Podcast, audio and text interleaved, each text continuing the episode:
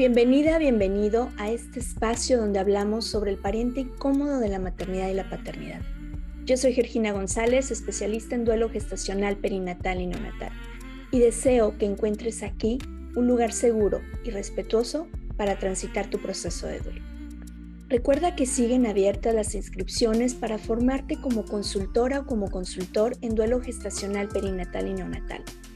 Este diplomado está abierto al público en general y dirigido también a especialistas que deseen agregar a la formación que ya tienen elementos y herramientas para acompañar, ya sea al momento de dar la noticia o al dar seguimiento a las familias cuyos bebés han fallecido. Contáctame, ya sea por redes sociales, Duelo Respetado Podcast, o puedes enviarme un correo, duelorespetadopodcast.gmail.com en donde podré mandarte toda la información para que puedas ser parte de la cuarta generación. Y bueno, esta tercera semana es la última que tenemos conferencias otoño 2022 hechas por las futuras egresadas de la tercera generación del diplomado en consultoría en duelo gestacional, perinatal y neonatal.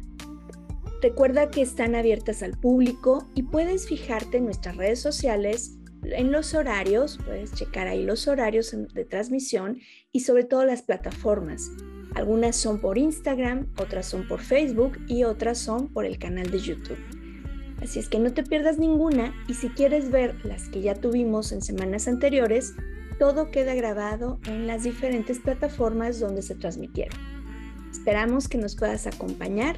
Está hecho con mucho cariño y le han puesto mucha dedicación a la preparación de sus ponencias para que pueda ser de utilidad a ti y a todas las personas que puedan estar pasando por este proceso de duelo.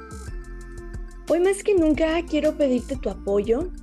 Eh, por ahí, bueno, no sé si, si, te enteraste, estuve compartiendo en redes sociales, eh, lamentablemente una situación que se ha vivido muy común en nuestro país, aquí en México, pues el jueves pasado fue víctima de la delincuencia y dentro de las cosas que se llevaron, pues fue mi equipo, mi equipo de teléfono, que pues más que un equipo telefónico, pues era mi oficina, era mi, mi medio de trabajo donde hacíamos el podcast, donde hacíamos eh, el material y el contenido que compartimos para ustedes, donde veía y daba consultas, daba formación, en fin.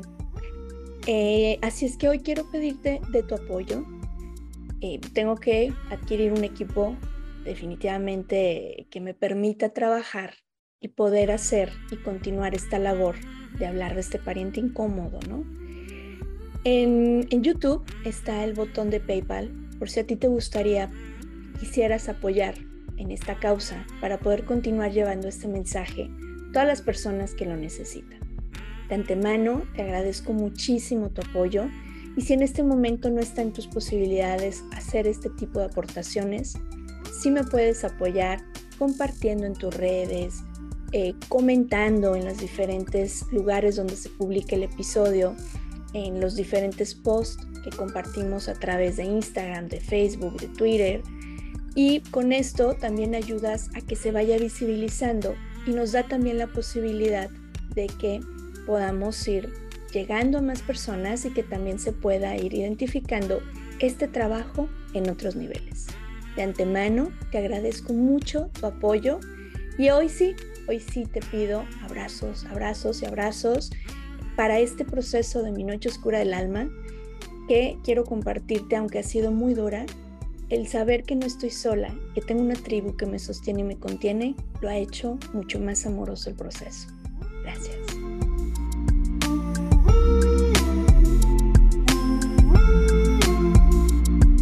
Esto es Duelo respetado. El día de hoy tenemos de invitados a Lulu y a Beto. Ellos son los papás de Julián y de Ishel, quienes hoy nos comparten cómo ha sido su experiencia en este camino. Bienvenidos Lulu, bienvenido Beto, ¿cómo están? Hola Geo, muchas gracias por hacernos este pequeño espacio en tu programa, en tu podcast. Es un honor, chicos, de verdad, gracias. Saben que se les aprecia. He tenido la, bendición de, de, estar con ustedes en esos momentos en que de pronto el horizonte se torna más oscuro Y créanme que es, es todo un honor que, que agradezco a sus hijos, a mis hijos, que nos permitieran coincidir en este camino de, de amor y desamor, de, de, encuentros y desencuentros, ¿no? Así es. Probablemente de no haber sido así no hubiéramos coincidido. Exacto. Es, es, difícil pensar que eso hubiera sido el vínculo, pero la verdad es de que si yo no te hubiera encontrado, me hubiera perdido. Sí, a, a veces es esos caminos raros, ¿no? Que, que dices, ¿cómo en un, estos momentos puedo coincidir con personas que están ahí? Y, que digo están ahí porque ahí han estado ustedes también para mí, chicos, en todo este proceso que ha sido eh, bastante intenso. Siempre están ahí Beto y Lulu y eso lo, los agradezco muchísimo. Y cuéntenos, cuéntenos cómo ha sido para ustedes, queremos escucharles a ustedes de viva voz, cómo ha sido para ustedes su proceso, cómo lo han vivido. Pues ha sido un proceso duro, igual que el de todos los que hemos, nos hemos encontrado en esta situación. Yo dudo mucho que para alguien sea algo fácil. Ha sido difícil desde el día en que pues nos dimos cuenta que acabábamos de, de perder a nuestro hijo, y digo perder por decirlo suavemente, porque pues vivir la muerte de tu hijo no es algo, no es algo simple, es algo que de momento ni siquiera alcanzas a, a comprender lo que estás viviendo. Esas palabras cuando te dicen que no lo logró, esas palabras que te dicen que ya no está, en ese momento ni siquiera puedes realmente comprender lo que está pasando. Te quedas como si tan solo estuvieras atrapada en un sueño y no entiendes por qué no despiertas. Entonces sí ha sido... Qué maravillosa descripción. Sí, para los dos. atrapado en un sueño, el que quieres despertar, exacto. ¿Quieren contarnos la historia de sus bebés? ¿Quieren hablarnos de, de esta Claro. experiencia? Claro que sí, Geo. Pues nuestro camino comenzó en el año de la pandemia, en el 2020. Ujú. Eh, cuando yo me enteré que estaba em- embarazada era todavía 2019 y pues venían para nosotros, ese año creo que significaban muchos cambios. Eh, nos íbamos a mudar de país. Beto ya ni siquiera estaba en México cuando yo le di la noticia de que estaba embarazada y desde ese momento pues los planes cambiaron totalmente. Eh, desde mi primera revisión el médico me dijo, no puedes caminar, tienes que estar en reposo porque el bebé no está bien implantado. Yo cuando me dijo eso, la verdad es de que dije, ah, ok, no pasa nada, me quedo sentadita, descanso, lo tomo con calma, no pasa nada. En febrero, como estaban los planes, me voy. Y la realidad es de que nada de eso pasó. Beto tuvo que regresar porque las cosas no, no mejoraban ni para él estando allá solo angustiado por cómo me había quedado yo acá, si realmente íbamos a poder eh, estar, irme, si me iba a poder ir. Luego comenzó a sonar el tema del COVID, todo comenzó para peor. Beto regresa en febrero y para marzo nos encierran y nosotros tenemos que irnos a León porque él había encontrado un nuevo trabajo en León. Nosotros vivíamos para ese entonces en Ciudad de México. Nos vamos para León y para ese momento pues parecía que mi embarazo ya iba bien. No había ningún tema. Eh, íbamos y veníamos a revisiones a Ciudad de, León a Ciudad de México cada 15 días, luego una vez al mes y todo parecía ir muy bien ya cuando se acercaba la fecha de parto, que iba a ser aproximadamente en julio, pues nosotros decidimos pasar ya esos últimos días con la familia de Beto, que en ese momento estaba en Puebla. Nos vamos para Puebla y estando en Puebla un día antes de mi revisión, yo comencé, era la semana 35 de mi embarazo, comencé a notar que Julián no se movía para mí fue extraño, desde la noche me sentí con incomodidad, pero dije, no, pues ya es la semana 35, esto debe de ser normal. Y yo recuerdo, mi, mamá es una mujer muy fuerte, una mujer que tuvo cuatro embarazos y nos parió sin anestesia y salía en tacones al día siguiente y decía que esto era muy fácil, casi, casi. Entonces, a mí siempre me decían, no, no, no, tú fuerte, tú tranquila, tú aguantas. Entonces yo con esta escuela de mi madre dije, no, esto debe ser normal. Al día siguiente le dije a Beto, ¿sabes qué? Esto ya no es normal. Julián no se está moviendo. Me acuerdo que mi suegra me dio un jugo con azúcar porque con eso se iba a empezar a mover Julián. No pasó nada. Rápido nos fuimos a un hospital a Puebla. En el hospital me revisaron. Yo me puse muy nerviosa porque comenzaban a pasarme las, era un hospital COVID. Comenzaron a pasarme las camillas por enfrente con los enfermos y yo me puse muy nerviosa porque todo este tiempo yo había estado aislada cuidándonos. Para mí fue una impresión muy, muy fuerte Creemos que eso fue lo que detonó un poco todo porque yo estaba muy nerviosa, aunque Julián en ese momento estaba bien, él seguía con latido, comenzamos a ver que había ligeras contracciones. Le hablamos a mi médico en Ciudad de México y nos dice, esto apenas va comenzando, alcanzan a llegar a Ciudad de México sin problema, los veo acá. Desafortunadamente en el camino, sin darnos cuenta, y yo con mi ignorancia de primer embarazo, yo pensé, empecé a sentir húmedo, pero pensé que se me había roto la fuente y dije, esto también es normal, no pasa nada. Cuando llegamos al hospital y me recibieron, la verdad es que yo veía la, la cara de los enfermeros y los veía como muy sorprendidos y yo me quedaba pensando, pues, ¿por qué? Yo me sentía bien, decía, ¿qué está pasando? Pues que nunca habían visto una mujer embarazada a punto de dar a luz. Claro. Yo no estaba asustada, yo solo pensaba que Julián iba a ser un bebé prematuro. Ya. Solo pensaba eso. Cuando mi doctor baja, me revisa, me dice, esto está muy mal, te tienes que ir a quirófano ahora mismo. En todo el procedimiento, la verdad es de que llegó un punto en el que yo perdí la conciencia, pero escuché claramente antes de, entrar en shock que, el doctor, que le dijeron a mi doctor, doctor, hay latido, el bebé está bien, en cinco minutos lo sacamos. Cuando yo escuché eso, me fui. Sí. No supe más. Desperté varias horas después en terapia intensiva y las palabras de mi doctor fueron, Lulu, me acabas de dar el susto de la vida. Lo siento mucho, Julián no lo logró. En ese momento fue cuando yo dije, ¿está bromeando? Sí. O sea, yo escuché claro cuando dijeron que en cinco minutos lo iban a sacar. ¿Dónde está? Escucho, o sea, yo incluso pensé que yo no había escuchado correctamente. Y me le quedé viendo como, y me dice, lo siento, se hizo todo lo posible, pero en ese momento yo ya estaba como hilando la idea para ver si realmente era lo que me estaba diciendo, si yo estaba entendiendo bien, si estaba bien despierta, o si seguía con el efecto de, la anestesia, no sabía.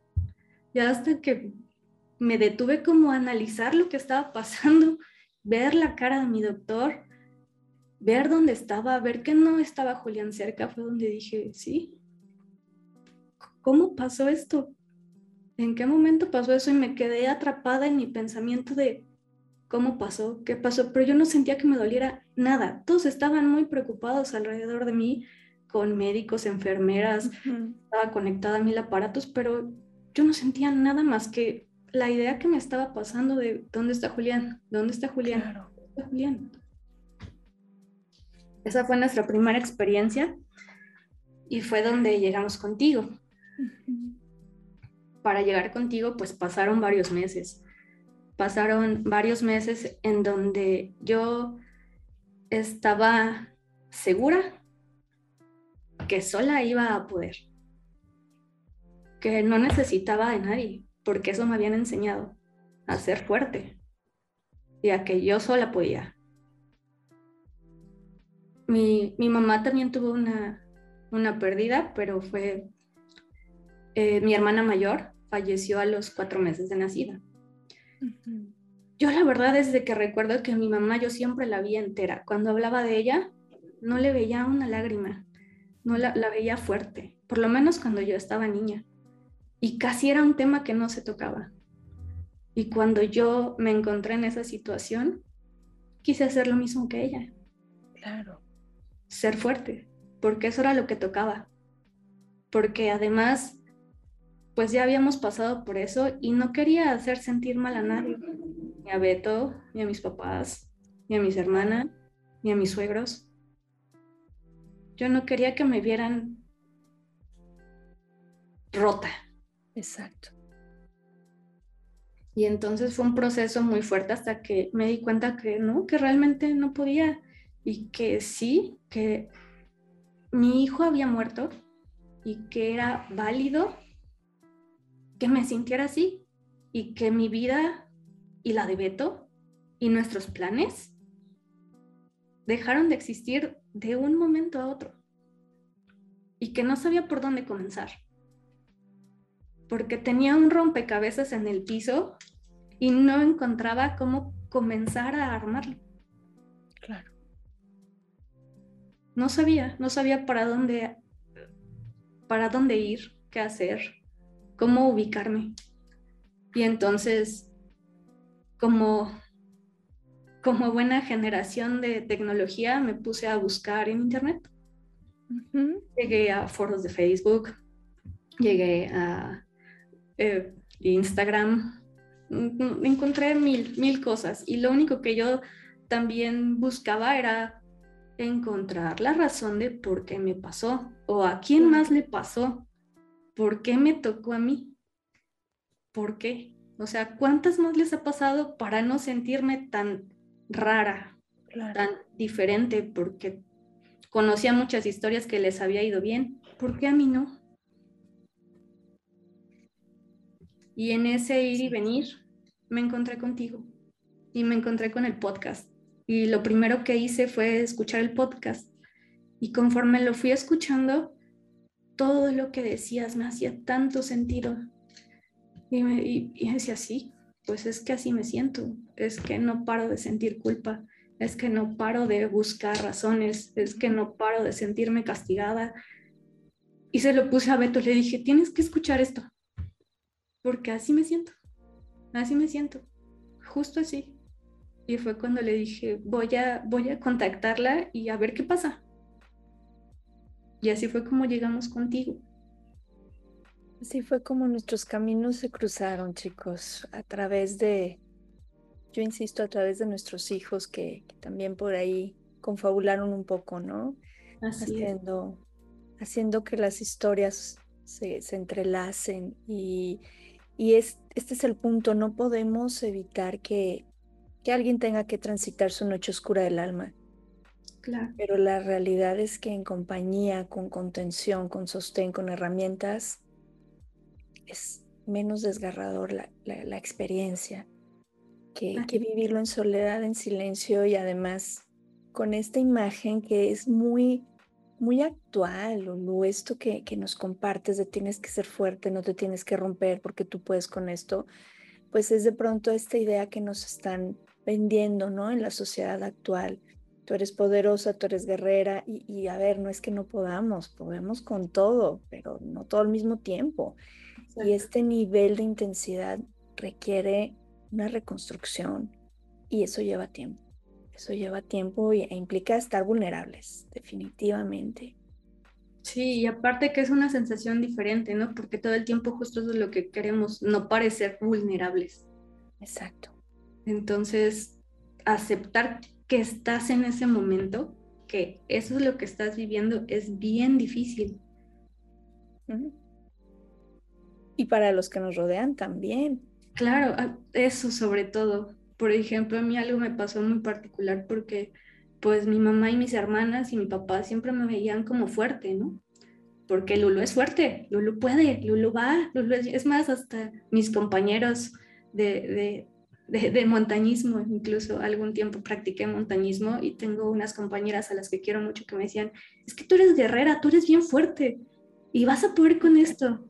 Y de pronto es como esa presión de, pues sí, si todo el mundo sabe que eres fuerte, ¿cómo no vas a poder? Los vas a defraudar a todos, porque entonces tienen una mala imagen de lo que eres, porque eso que siempre han pensado que eres, no eres. En este momento no lo eres.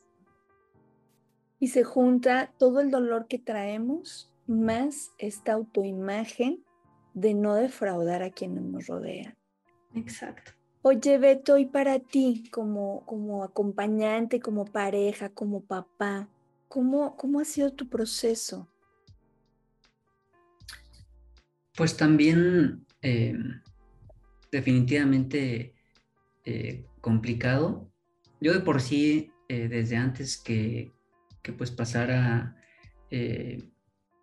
pues todo lo que, lo que ocurrió con, con Julián, yo ya estaba eh, en terapia, en distintas etapas de mi vida he estado en, terapia. Entonces, desde el principio yo estuve un poquito más acompañado, pero entendía que probablemente íbamos a ir a tiempos distintos, ¿no? O sea, ella al principio estaba reacia a, aceptar eh, ayuda, simplemente yo se lo sugerí, insinué, pero no presioné, ¿no? Entonces, pues también era como un poco reconocer que, que, el duelo pues se vive de maneras distintas, en tiempos, en tiempos distintos.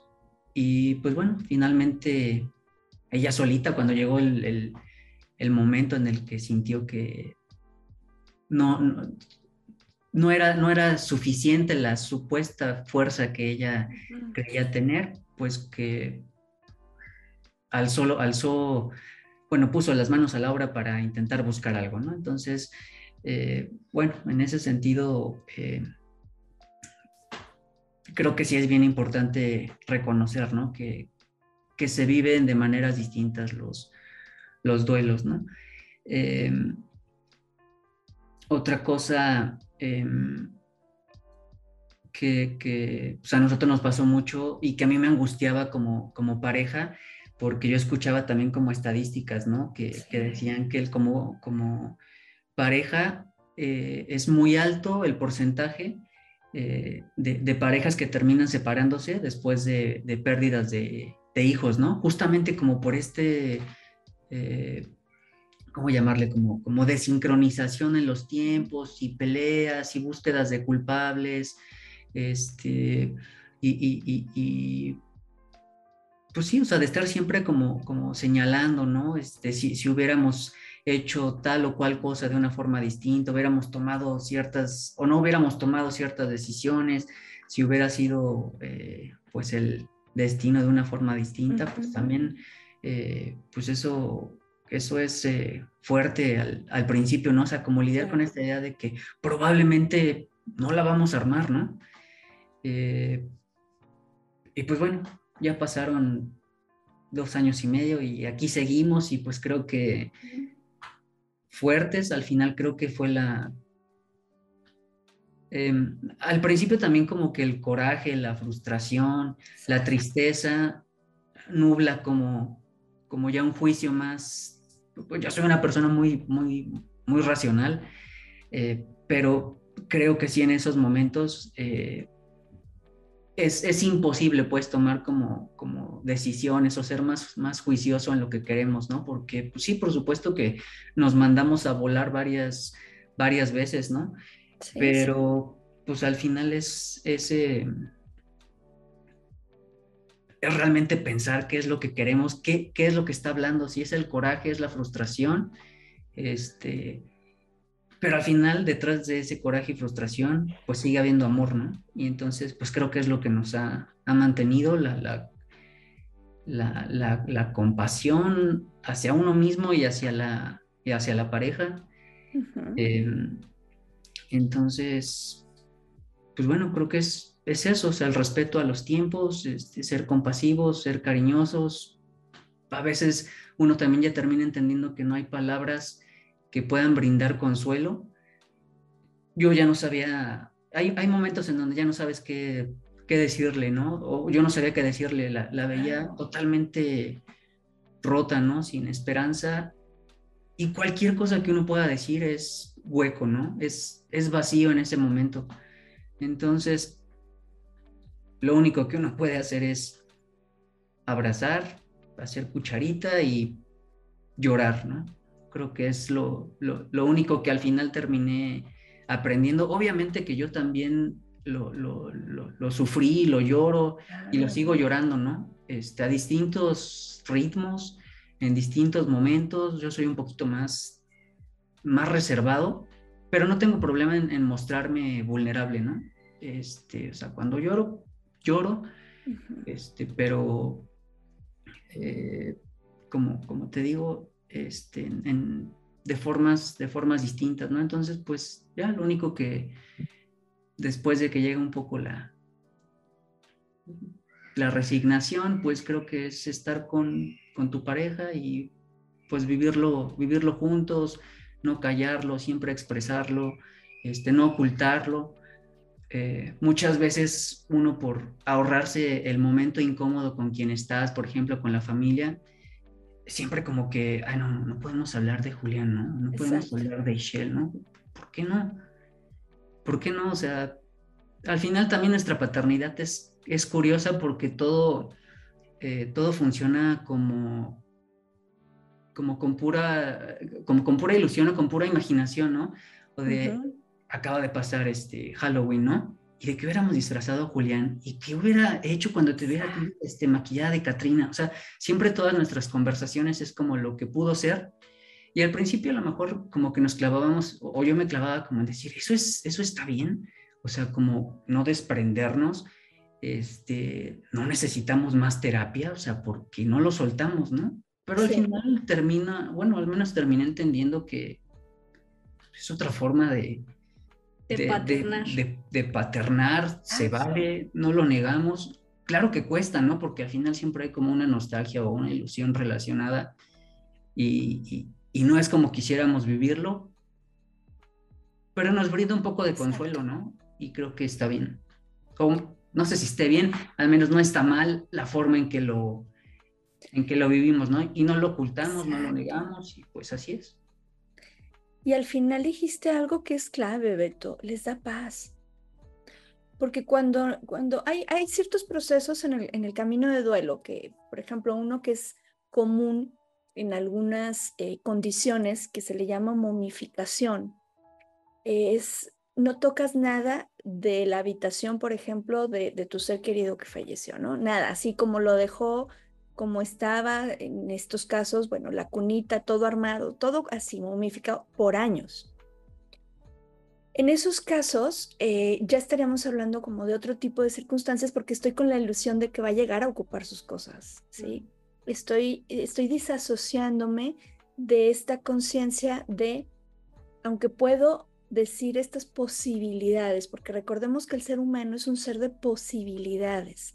Y dentro de este mundo de posibilidades que además son infinitas, una habría sido el tener a nuestros hijos aquí y entonces disfrazarlos y llevarlos ah. y hacer ese viaje soñado, eh, ese evento soñado. Pero al no tener esto, tampoco es como que nos disasociemos y dejemos de vivir. El problema es cuando convierto esta situación en mi bandera y dejo de hacer contacto con la realidad ¿sí?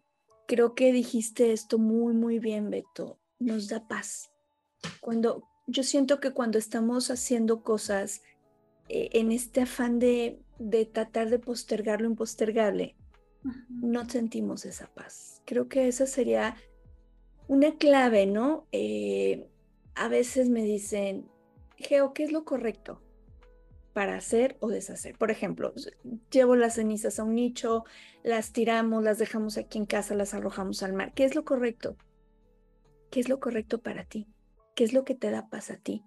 Si algo ya te inquieta, recuerdo una mamá que me decía, tengo las cenizas en casa, pero ya empiezo a sentirme incómoda de que estén ahí. Entonces es el momento de dar un paso a otro, a otra cosa, a otro nivel. Pero es importante entonces conectar con nosotros y decir, esto me está dando paz. No, no me estoy disasociando con que ahorita voy a ir a comprar un disfraz y voy a vestir una muñeca, voy a vestir un muñeco. Son este mundo de posibilidades, Beto, de, de estas formas diferentes y me encantó cómo lo abordaste. hablamos de Julián, ¿qué pasa con Ixchel? ¿Quieren hablarnos de esto también? Claro, pues Ixchel eh, llegó de sorpresa. Eh, ¿Te acuerdas, Geo, que nos ayudaste a hacer una ceremonia para Julián cuando fue su aniversario? Exactamente, esa hermosa ceremonia que hicimos juntos. Pues justo un día antes, yo me había hecho una prueba de embarazo que justo salió positiva. Entonces, pues estábamos emocionados, Beto y yo. La verdad es de que no nos lo esperábamos realmente. De hecho, el médico nos había dicho que teníamos que esperar dos años y apenas se había cumplido el primero. Pero pues estábamos contentos. Ya estábamos viviendo acá en Querétaro. Y acá comenzamos a ir a revisión. Fuimos, todo parecía estar bien todavía seguíamos un poco con el tema de la pandemia, pero ya estaban poniendo las vacunas, entonces ya no estaba tan terrible como el primer año, ¿no? Estábamos más tranquilos. Entonces, pues estuvimos bien, mi, fue, en ese momento nos íbamos a mudar y desafortunadamente Beto se enfermó justo después de, la ceremonia de Julián, como una o dos semanas. Sí, más o menos, ¿verdad? Más o menos, como una o dos semanas después comenzó a estar mal. Y pues yo ya sabía que estaba embarazada. Y lo que le dio fue herpes zóster, que cuando le dije al doctor, me dijo, Beto se tiene que ir. Sí. No puede estar contigo. No es bueno que esté contigo por el bebé. Entonces, Beto se tuvo que ir, yo no me podía quedar sola, mi familia tuvo que venir, justo estábamos en plena mudanza, otra vez. Beto se fue, yo estaba muy estresada, muy estresada por todo, por la mudanza, por Beto, porque lo veía y realmente lo veía mal, lo veía que estaba pasándola muy mal. Hacíamos videollamada, nos llamábamos todos los días y nos mensajeábamos, pero pues de todas formas no es lo mismo, ¿no? Y él también obviamente estaba preocupado por mí, pues porque ya habíamos vivido lo, que, lo de Julián. Entonces ninguno de los dos estaba tranquilo, ni nuestra familia. O sea, desde que yo también le dije a mi familia, otra vez estoy embarazada, todos se pusieron felices, pero nerviosos. Claro. Todos estaban así. Entonces, con Michelle fue un embarazo corto, fue de nueve semanas a la primera revisión me acompañó mi mamá. La primera revisión todo estaba bien, escuchamos su corazón, estaba bien implantado, lo vi, yo estaba muy feliz. A la segunda revisión Beto ya estaba aquí, ya pudo acompañarme, ya estaba mejor. Y en esa segunda revisión, pues vamos y el médico nos dice, o sea, yo desde que me comenzó a hacer ultrasonido lo vi raro como que vi que puso una cara rara y comenzó a hacer movimientos raros. caras. Y su expresión, ¿no? Su expresión ya es como que mm, yo lo noté y dije, no, algo no está bien. Y yo estaba nada más atenta al monitor. Y me di cuenta que lo que quería encontrar era el, el, el latido, pero no, por más que buscaba, no encontraba.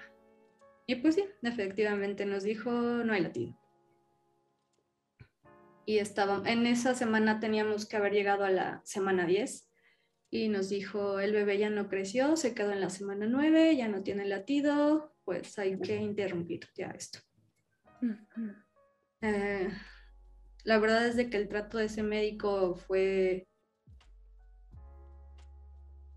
pues duro, porque la forma en que nos lo dijo y la forma en que nos trató y eh, fue como raro yo no me sentí bien, entonces me puse en contacto con mi médico de Ciudad de México, que es quien, en quien tengo confianza, le dije, pasó esto, vente para acá, te quiero mañana aquí.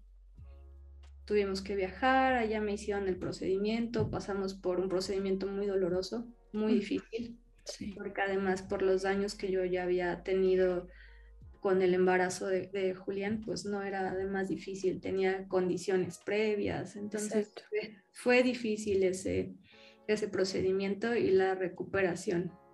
Emocionalmente fue el pensar que tengo, soy yo, algo hay en mí, yo tengo la culpa. ¿Qué más va a ser? ¿Qué está pasando? ¿Quién me está castigando? ¿Qué hice de malo para que ya me pase dos veces? ¿Por qué? Y comienzas a hacerte ideas, muchas ideas de todo. Beto pues igual también de nuevo se sentía culpable porque pues se había enfermado, no había estado, me había dejado sola unas semanas, entonces de nuevo la cabeza nos comenzó a, a hacer ruido. Y pues fue un proceso que ya habíamos andado. Sí. Y que nos regresó de nuevo al inicio. Afortunadamente, la ventaja en este caso es de que ya nos habías enseñado a andarlo. Y eso fue lo que hicimos de nuevo. Regresamos al inicio de la carrera. Hasta allá nos fuimos, yo creo que más. Y comenzamos de nuevo. Comenzamos de nuevo a trabajarlo, a acompañarnos, de nuevo a buscarte, a seguir contigo, a contarte, pero esta vez me sentí me sentí con las herramientas listas como para empezar a trabajar, como cuando te pones en tu escritorio y ya sabes qué es lo que tienes que abrir y por dónde comenzar. No fue fácil, no fue fácil, pero era la única opción. Reconstruir otra vez. Andar el camino nuevamente, chicos. Así es, Geo. Es, es un poco, yo lo veo como este juego de serpientes y escaleras, ¿no? Donde estás jugando y te quedan dos casillas, dos casillas para llegar a la meta y dices tú, ah, ya voy a llegar a la meta, pero te toca esa casilla donde te manda al inicio del juego. Y entonces tienes que bajar y volver a comenzar. La diferencia es que ahora como dice el doctor eh, Santiago Rojas, ¿no? Ya sabes lo que es estar ahí, ya sabes cómo es estar ahí, ya no es un lugar desconocido. No significa que sea cómodo, no significa que nos guste estar ahí. No es una experiencia que digas, oye, sí, qué genial, ay, ojalá se repita, qué bonita. No, por supuesto que no. Pero es una experiencia que al menos esa angustia que nos daba la primera vez de no saber qué, estaba Al menos ahora ya sé cómo te llamas, ya sé cómo eres, ya sé cómo, cómo se vive esto, ya tiene nombre y apellido este proceso. y eso al menos me da un poco de seguridad de que no sé cómo, no sé cuándo y no sé por dónde, pero voy a salir en algún punto. Así es. Estás ahí de nuevo, al fondo de la cueva, pero solo tienes una opción. Exacto. O subes o te vas a quedar ahí. Y eso va a ser peor. Definitivamente. Definitivamente, chicos. Y cada una de las experiencias, cada uno de nuestros hijos nos llena precisamente de, esta búsqueda de significados y que hay momentos, y creo que, creo que los tres estaremos de acuerdo, que hay momentos en que no le quieres encontrar un significado, que no te interesa encontrarle un significado a lo que está pasando, que tú solo quieres saber por qué me pasó a mí. Así es pero que finalmente no llegan las respuestas, al menos no las que queremos. Sí. Sí, así Porque muchas ocasiones... ¿Qué fue lo que ah, pasó? Me pasó A, B, C, D y por eso resultó esto. Ah, ok, ya lo entendí, está bien. Exacto. Porque a veces es mucho más fácil resolver una ecuación que resolver esto. Porque al final nos ha pasado que hay personas que tienen los resultados, en nuestro caso, ahí tengo el sobre guardado en nuestro primer estudio y, nuestra hija no tenía nada de lo que nos decía, ¿no? Es que venía con algún problema genético y es que la naturaleza los des y no venía con nada.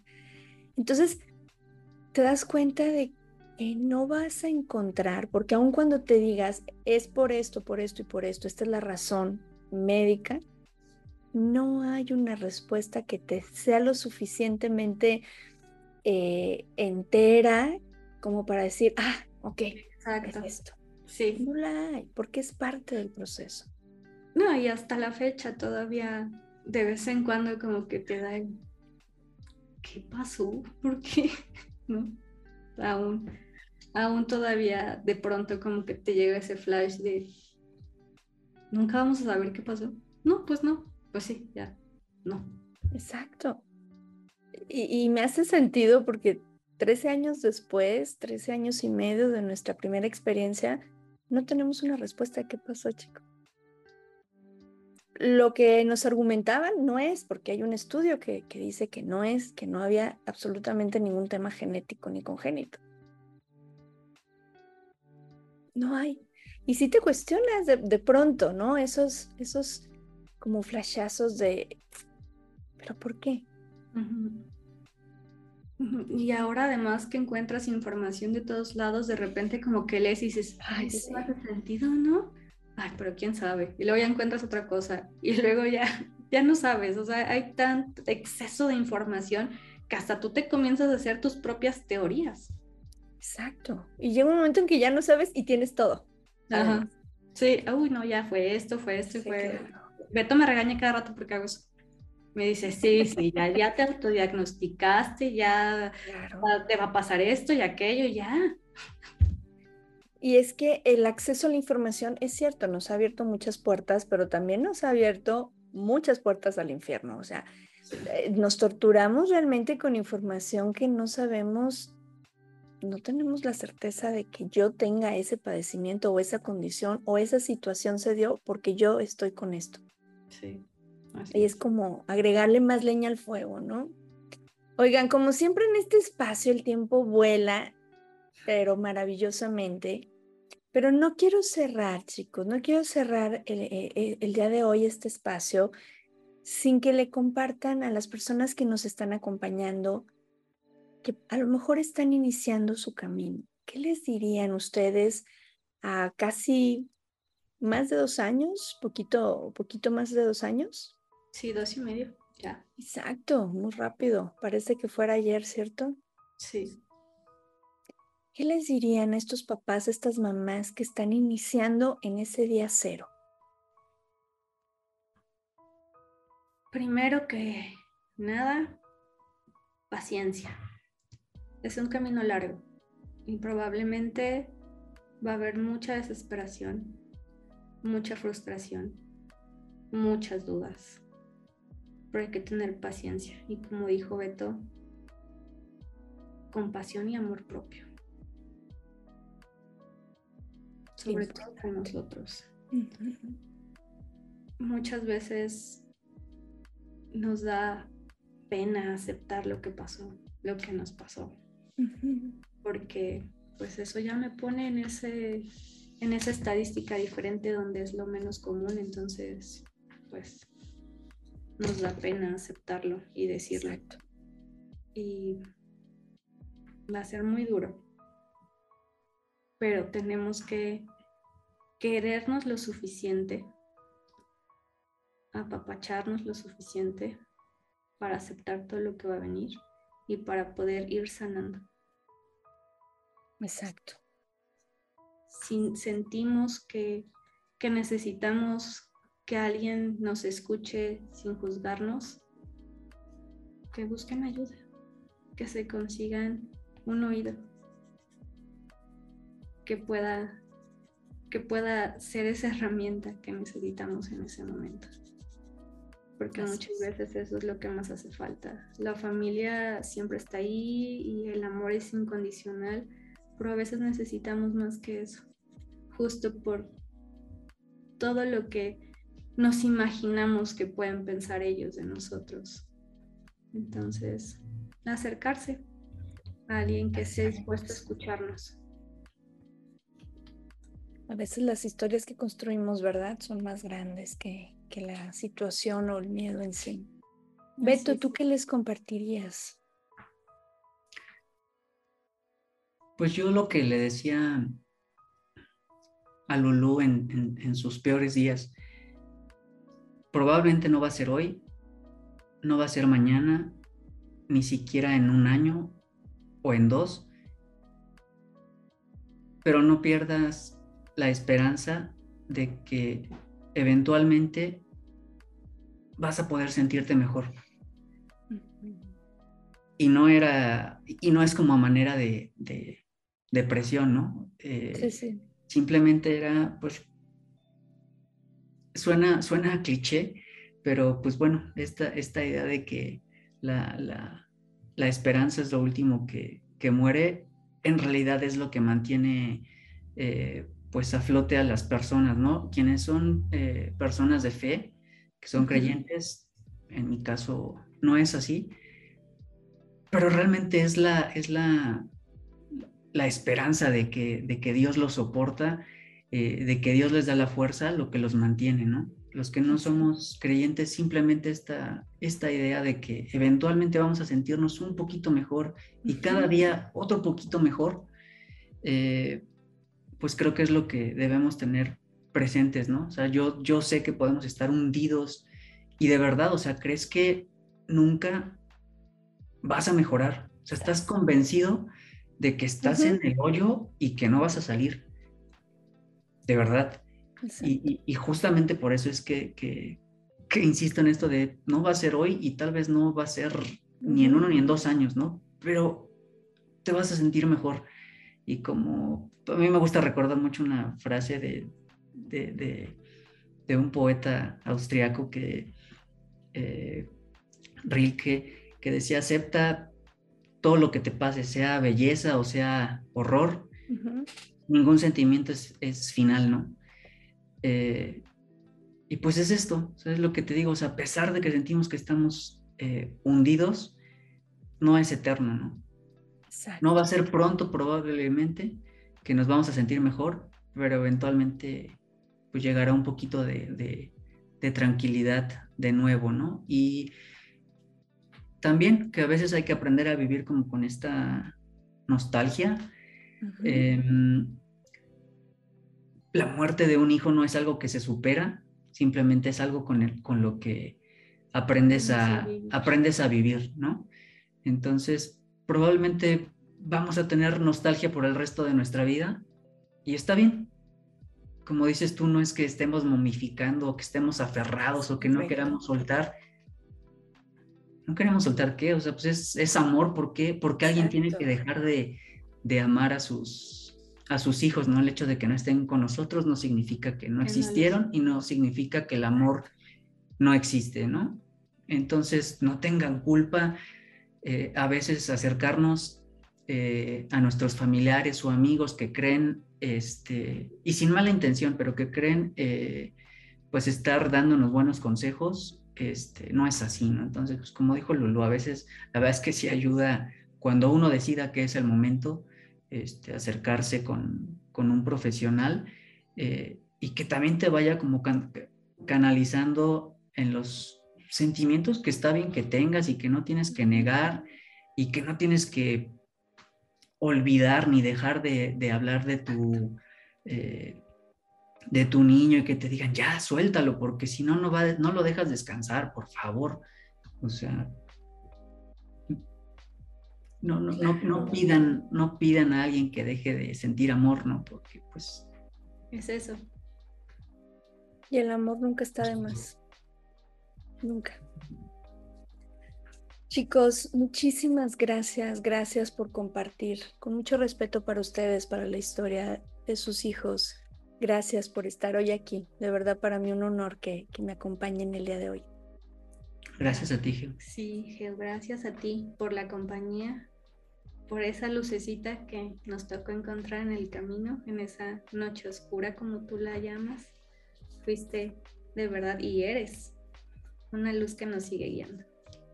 Muchísimas gracias, gracias. Les mando un abrazo muy, muy grande. Nosotros a ti también, Geo. Gracias. Y gracias también a ti que nos escuchas, que nos acompañaste. Eh, por hoy llegamos al final de este episodio, eh, pero nos vemos en la siguiente, en la siguiente edición. Te agradezco tu compañía. Yo soy Georgina González, especialista en duelo gestacional, perinatal y neonatal, y deseo que todas y todos podamos tener un duelo respetado. Hasta la próxima.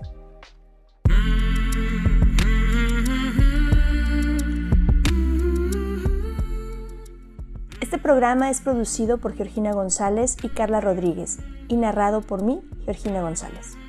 Recuerda seguirnos en redes sociales como Duelo Respetado.